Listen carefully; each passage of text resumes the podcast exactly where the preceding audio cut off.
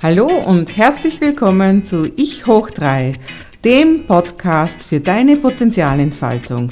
Wenn auch du jeden Tag ein Stückchen über deinen Tellerrand hinausschauen möchtest und dich weiterentwickeln möchtest in deiner Persönlichkeit, in deiner Produktivität und lebenslangen Lernen, dann bist du hier genau richtig. Hier ist Maike Hohenwarter von www.maikehohenwarter.com. Willkommen in der heutigen Folge.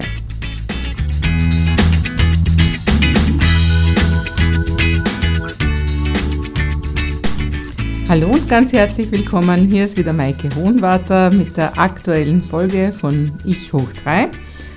Und heute möchte ich gerne mit dir über die Immersionsmethode sprechen. Ich hatte ja erst vor kurzem eine Podcast-Folge zum Thema Sprachenlernen und da habe ich doch relativ viele Reaktionen bekommen und deswegen denke ich, ist das Thema offensichtlich sehr sind, sind viele Leute an diesem Thema interessiert. Deswegen möchte ich da noch ein bisschen näher drauf eingehen. Ich habe ja sehr viele Jahre Englisch für Kinder unterrichtet. Zuerst mit einem Franchise von Helen Duron Early English. Das ist eine große internationale Firma, die eben im Franchise eben Leuten beibringt, wie sie Kindern Englisch beibringen. Und dann unterrichtet man Kinder hauptsächlich im Vorschulalter. Also gerade eben dieses Vorschulenglisch ist ganz wichtig, aber eben auch für ältere Kinder. Und ich habe dann ein paar Jahre später auch noch mein eigenes Programm entwickelt. Also ich habe sehr viele Jahre Englisch unterrichtet und ich habe überhaupt sehr lange mit meinem Lerncoaching-Institut Kindern geholfen bei diversen Lernproblemen. Und heute möchte ich eben über die Immersionsmethode reden. Das ist einfach eine spezielle Methode, um eine fremde Sprache zu lernen. Und Helen Doron nutzt das eben auch. Also das heißt, das funktioniert bei, in dem Fall so, dass die Kinder einfach von dem jeweiligen Stoff Sprachkassetten haben oder heutzutage natürlich CDs, wo sie die jeweiligen Themen immer anhören. Das sind kleine Abschnitte, die Sie möglichst täglich hören sollen. Und dabei geht es nicht darum, dass Sie wirklich unbedingt dabei aufmerksam zuhören sollen, sondern das kann ruhig im Hintergrund gespielt werden. Und Sie werden so praktisch diesem Sprachteppich von Englisch ausgesetzt und hören das so quasi im Hintergrund. Und dadurch, wenn es dann aktiv im Unterricht wirklich gezeigt wird, dann können Sie das viel besser, weil Sie es ja schon oft gehört haben, wenn auch nur unbewusst. Also da wird dann praktisch im Unterricht dieses unbewusste Wissen dann ins Bewusstsein gerufen und das geht eben viel schneller, als wenn die Kinder das vorher gar nicht gehört hätten. Immersion heißt im Prinzip eintauchen, also das heißt eintauchen in eine andere Sprache, in dem Fall jetzt bei der Immersionsmethode. Und das ist eigentlich die erfolgreichste Methode überhaupt, um eine andere Sprache zu lernen. Von der Schule kennen wir es ja eher ganz anders. Also da geht es hauptsächlich darum, Vokabel zu lernen, die man halt irgendwo da mit dem Nürnberger Trichter eingeflößt bekommt. Und da geht es darum, Grammatik zu pauken in irgendwelchen Übungsbeispielen mit irgendwelchen Lückentexten, wo man dann halt das Verb richtig konjugiert und in der richtigen Zeit halt irgendwo einsetzen muss. Und das ist ja wirklich eine sehr anstrengende Methode und leider eigentlich auch nicht so zielführend, weil wenn man dann wirklich eben etwas sagen möchte in der Sprache, dann ist eben dieses ganze bewusste Denken eingeschaltet und dann überlege ich, ja, gehört da jetzt die Past Tense oder gehört die Past Perfect Tense und hin und her. Also das heißt, das bewusste Denken sind ja nur ein paar Bits von unserem Hirn. Also das heißt, da haben wir ja gar nicht viel Kapazität und außerdem geht es viel zu langsam. Im Unbewussten, also wenn man eine Sprache nach dem Gefühl spricht, geht es ja viel schneller, dann kann, kann man viel fließender sprechen und Dafür muss man es halt einfach irgendwo ins Gefühl kriegen, also ins Unbewusste, wie eine Sprache richtig funktioniert. Und eben mit dieser Immersionsmethode setzt man die Menschen einfach der Sprache aus.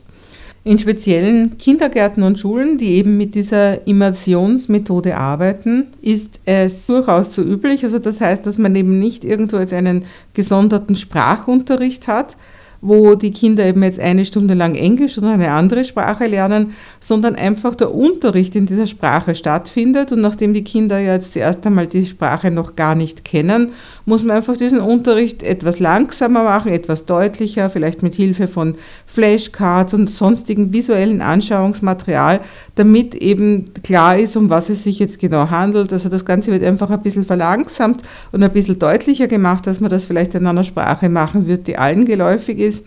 Aber dadurch sind die Kinder nie in diesem Übersetzungsmodus drinnen, sondern sie lernen halt jetzt einfach etwas in einer anderen Sprache und dadurch wird das auch ganz anders im Hirn verankert.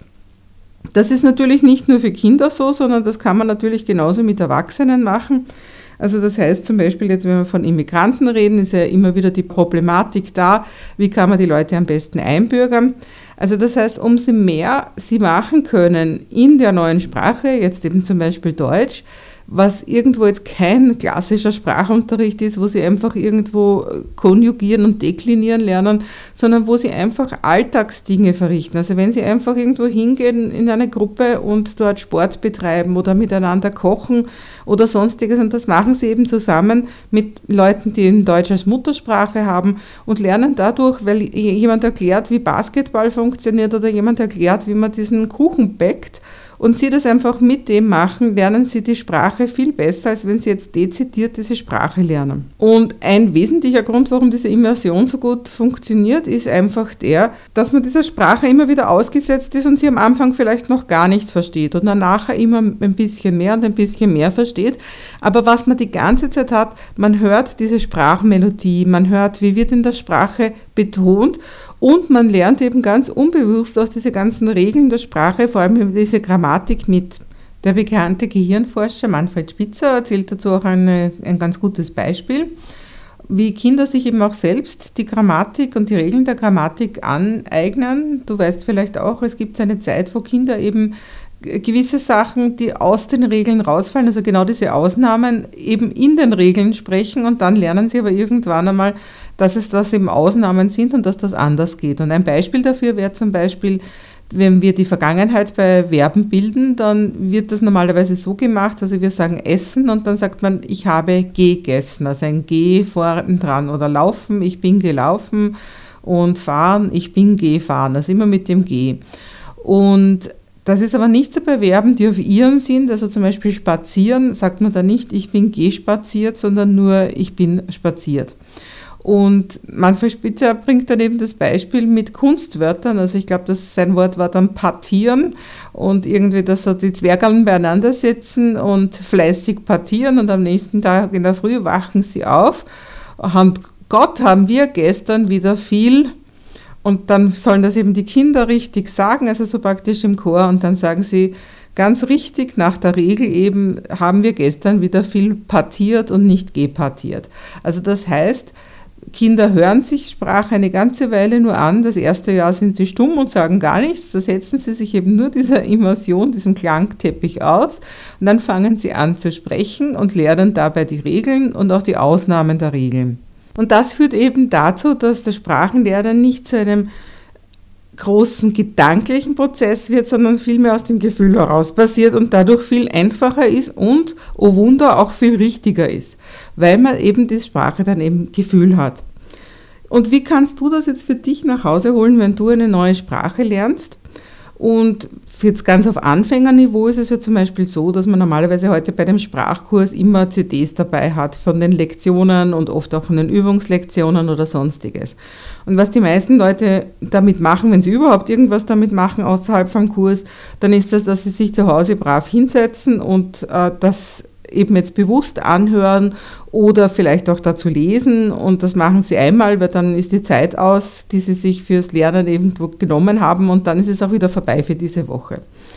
Und viel besser wäre es aber, wenn man das eben immer wieder hört, aber eben gar nicht sich jetzt bewusst die Zeit nimmt, sondern währenddessen man was anderes macht. Also währenddessen man kocht oder bügelt oder auch schläft, einfach nebenher das hört, also gar nicht so bewusst da jetzt hinhört, sondern das nur im Hintergrund laufen hat.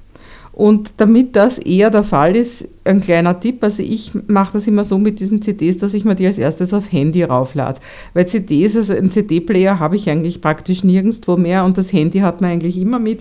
Also das heißt, in dem Moment, wo ich das Ganze als MP3-Datei auf meinem Handy oben habe, ist es einmal immer greifbar und das erhöht schon die, die Wahrscheinlichkeit, dass ich es auch wirklich nutze. Und dann kann man es immer einschalten und selbst zum Einschlafen auf ganz leise und dann kann man sich auf Italienisch oder Spanisch oder Französisch oder was auch immer in den Schlaf lullen lassen und hört das noch eine ganze Weile, währenddessen man schon eingeschlafen ist und da lernt man es sogar ganz besonders gut.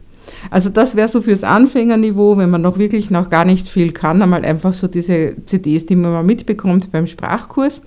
Aber auch später, wenn du dann schon auf einem mittleren Niveau bist und schon einiges kannst, ist es einfach super, wenn du weiterhin immer dir irgendwo diesen Klangteppich in dieser neuen Sprache schaffst. Und da kannst du einfach dann schon in höherem Niveau, kannst du dir zum Beispiel Podcasts in der Sprache anhören. Also erstens gibt es natürlich jede Menge Podcasts von Sprachkursen, also wo, wo du wiederum einfach die Sprache lernst. Aber du kannst dir jetzt einfach einen Podcast zu einem Thema, das dich interessiert, einfach eben nicht auf Deutsch anhören, sondern in der Sprache, die du gerne lernen willst. Oder zum Beispiel, ich, ich bin eine begeisterte Audible-Abonnentin. Also Audible, das sind einfach Hörbücher, die du im Abo hast, also wo du jeden Monat ein Guthaben hast, dass du dir ein Buch runterlädst. Und wenn du schon gut genug in der Sprache bist, dass du ein Buch verstehst, aber eben noch vieles am Wortschatz vielleicht nicht ganz so da ist, also vielleicht auch ein Buch, das du schon auf Deutsch gelesen hast und deswegen schon den Inhalt kennst, dann kannst du dir das doch einfach auf Englisch oder auf Französisch oder auf Spanisch oder was auch immer die Sprache ist, die du lernen willst, kaufen und kannst dir das anhören. Also ich höre irrsinnig viele Hörbücher, zum Beispiel eben in der Früh bei meiner, ich habe immer so eine Nordic Walking Runde in der Früh oder auch wenn ich längere Autofahrten habe, wenn ich einmal quer durch Wien fahre oder sowieso noch viel weiter, dann höre ich eigentlich immer Hörbücher und das Gute ist natürlich, wenn du es im Original hören kannst. Ganz besonders hilfreich sind natürlich alle Arten von Filmen. Also das heißt, heutzutage hast du ja mit, mit Netflix und sonstigen meistens die Sprachen dazu und auch bei den DVDs kannst du ganz viele Sprachen wählen.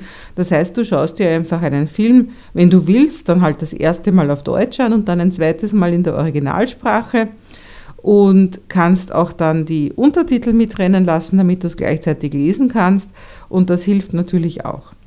Und was bei Filmen eben besonders gut ist, das ist gerade so diese Alltagssprachen. Also wenn du jetzt zum Beispiel irgendeine Serie über Familien oder so hast, gerade diese absolut alltäglichen Sachen, die werden, finde ich, im Sprachunterricht meistens gar nicht so gelehrt. Also wenn ich zum Beispiel denke, dass ein Klassiker für mich, den ich immer wieder erlebt habe im Englisch, ist einfach das, wenn wir jemandem etwas geben, sagen wir bitte und der sagt dann danke und dann sagen wir bitte oder bitte sehr nochmal drauf. Ja.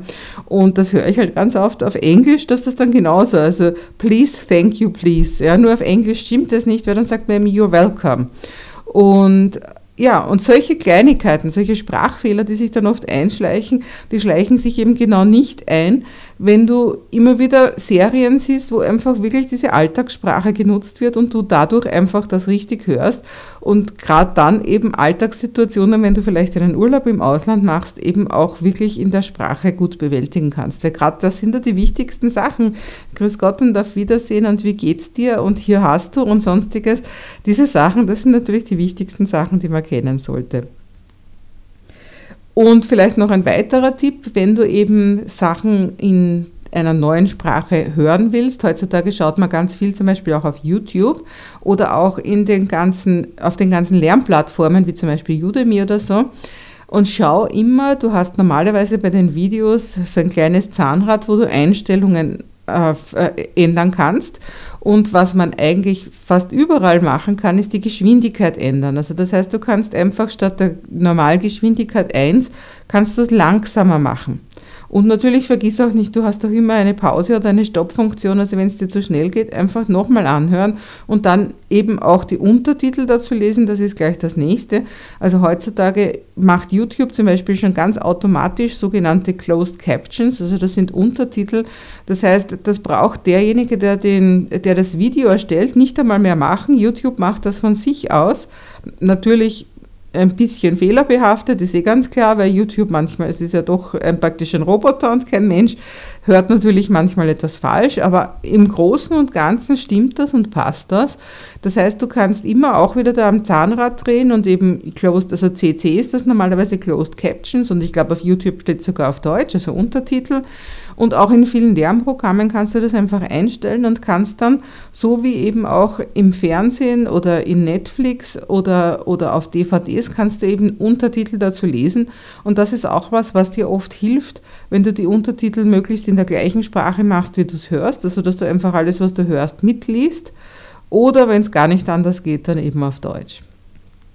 Ja, also das ist eben die Immersion. Umso öfter du dich einer Sprache aussetzt und sei es eben nur auf einem sehr unbewussten Level, desto selbstverständlicher wird die Sprache für dich, desto mehr hast du sie im Unbewussten und damit im Gefühl und desto schneller kannst du die Sprache lernen, ganz ohne, dass du eben mühsam Vokabel paukst und Grammatik lernst. Natürlich ganz wird es dir nie erspart sein, dass du dich auch um Vokabel kümmerst, aber du wirst sehen, es ist eine immense Erleichterung und es geht wesentlich schneller auf die Art und Weise. Also ich wünsche dir viel Spaß, mit welcher Sprache auch immer du gerade lernen willst. Ich wünsche dir ganz viel Erfolg und gleichzeitig kannst du dabei eben ein paar sehr interessante Podcasts oder Bücher hören oder eben Videos sehen, vielleicht Filme sehen, die du noch nicht gekannt hast. Also auch das ist natürlich ein weiterer Vorteil. Alle Links findest du wie immer in den Shownotes und ich freue mich, wenn wir uns nächste Woche wieder hören. Bis bald, deine Maike Hohenwarter.